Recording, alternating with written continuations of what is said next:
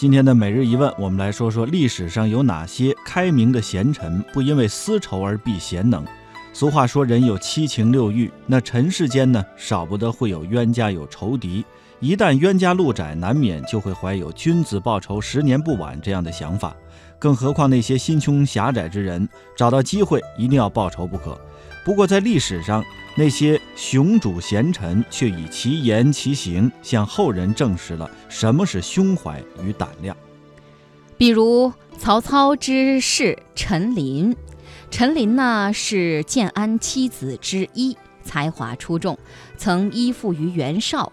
官渡之战前，袁绍让陈琳写讨伐曹操的檄文，这就是著名的《为袁绍檄豫州文》。这一历史名篇在当时也是声威赫赫，可以说呢，袁绍在舆论战上因陈琳一人而完胜。那当时啊，这个曹操正在发头风病啊，病卧在床来览读这篇檄文，竟然惊出了一身冷汗，把病都吓没了。可见其文之犀利尖刻，句句都戳在了曹操的心上。这篇檄文隶属了曹操的罪恶，并问候了曹家祖先。所谓。及其仇敌，可以想见曹操之恨非同一般。嗯，那么这个曹操之代陈琳哈，确实是可见一斑。那只是呢，袁绍是本来是庸主一枚，光靠舆论战是打不赢战争的。官渡一战，曹操以少胜多，以弱胜强，陈琳只好投降曹操。然而曹操对陈琳没有痛斥，似乎只有愤愤不平的责问，听来让人忍俊不禁。他是这样说的：“你以前为袁绍写那个檄文，骂我就行了，为什么要往上攻击到我的父亲、祖父呢？”陈琳谢罪说：“是在弦上，不得不发。”曹操爱其才，赦免了他，派他与陈留人阮啊阮阮宇一同担任主管撰写奏章的记事。那被人问候了自己的祖先。其虽有恨，却爱其才而不忌之，足见曹操之胸襟。在用人的问题上，如果因为某人与自己有私仇而不用，甚至借机报仇，又岂是干大事的节奏呢？与曹操相比，唐高祖李渊就要逊色不少。当年他差点就因为私怨杀了大唐一代名将李靖。据《旧唐书》记载，当时李靖曾在李渊帐下与突厥作战，却发现李渊在暗中招兵买马，以图天下。此时李靖忠于隋朝，发现这一动机后，便把自己伪装成囚徒，前往江都，也就是扬州，准备报告隋炀帝。但到了长安，就道色不通而止。那李渊攻下长安，便抓住了李靖，想要杀了他。李靖大呼说：“攻起义兵，本为天下除暴乱，不欲救大事，而以私怨斩壮士乎？”这话问的是响当当。以私怨斩壮士，以私仇杀贤能，怎么能干成大事得天下呢？最后还是李世民替他再三求情，李渊才放了李靖。李世民就把他安排在了自己的幕府当中。到了后来，李靖平定突厥，生擒竭力可汗，建立了大唐的一大奇功。此时，身为太上皇的李渊感叹道：“当年汉高祖刘邦被匈奴围困在白登城，却不能报仇；现在我的儿子一举剿灭突厥，吾托付得人，复何忧哉？”倘若当年李渊因私怨而执意杀了李靖，何来这样的奇功呢？李渊与曹操差别就在胸襟度量，李渊把私仇私怨看得较重，曹操则看得风淡云淡风轻。格局不同，结局自会不同。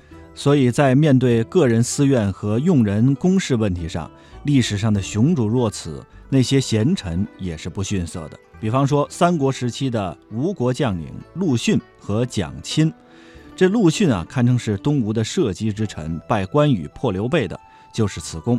那当时呢，陆逊向孙权建议，挑选山贼中的精锐以扩充军队，也就是可以达到可大队伍取其精锐。孙权呢，采纳了他的建议。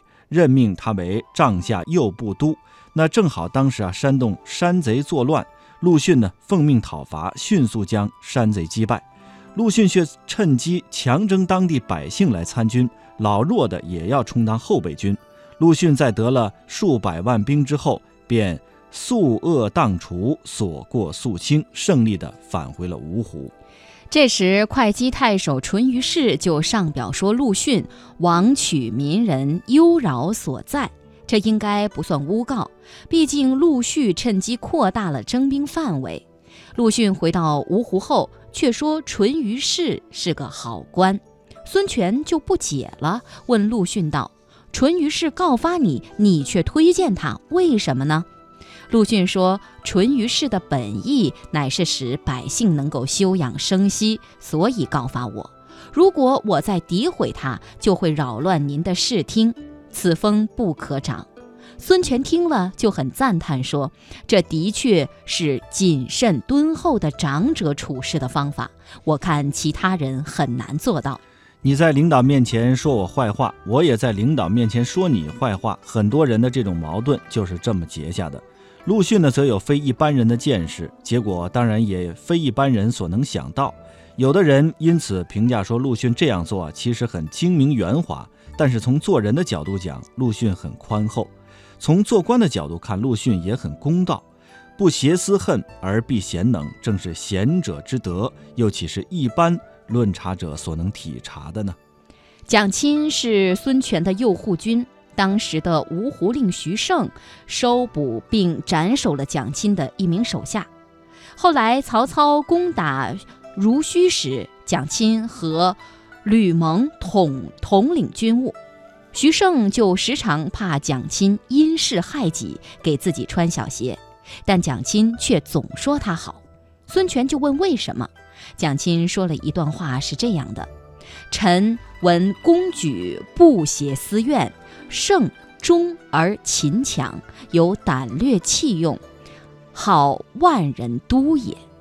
今大事未定。”臣当助国求财，岂敢挟私恨以避嫌乎？于情于理说的极是透彻。公举不挟私怨，岂敢挟私恨以避嫌？今天听起来仍然令人感叹。那说到底呢，还是心里把公与私的问题分得很清，始终以公为大，私为小，认为以私废公，公报私仇是大恶。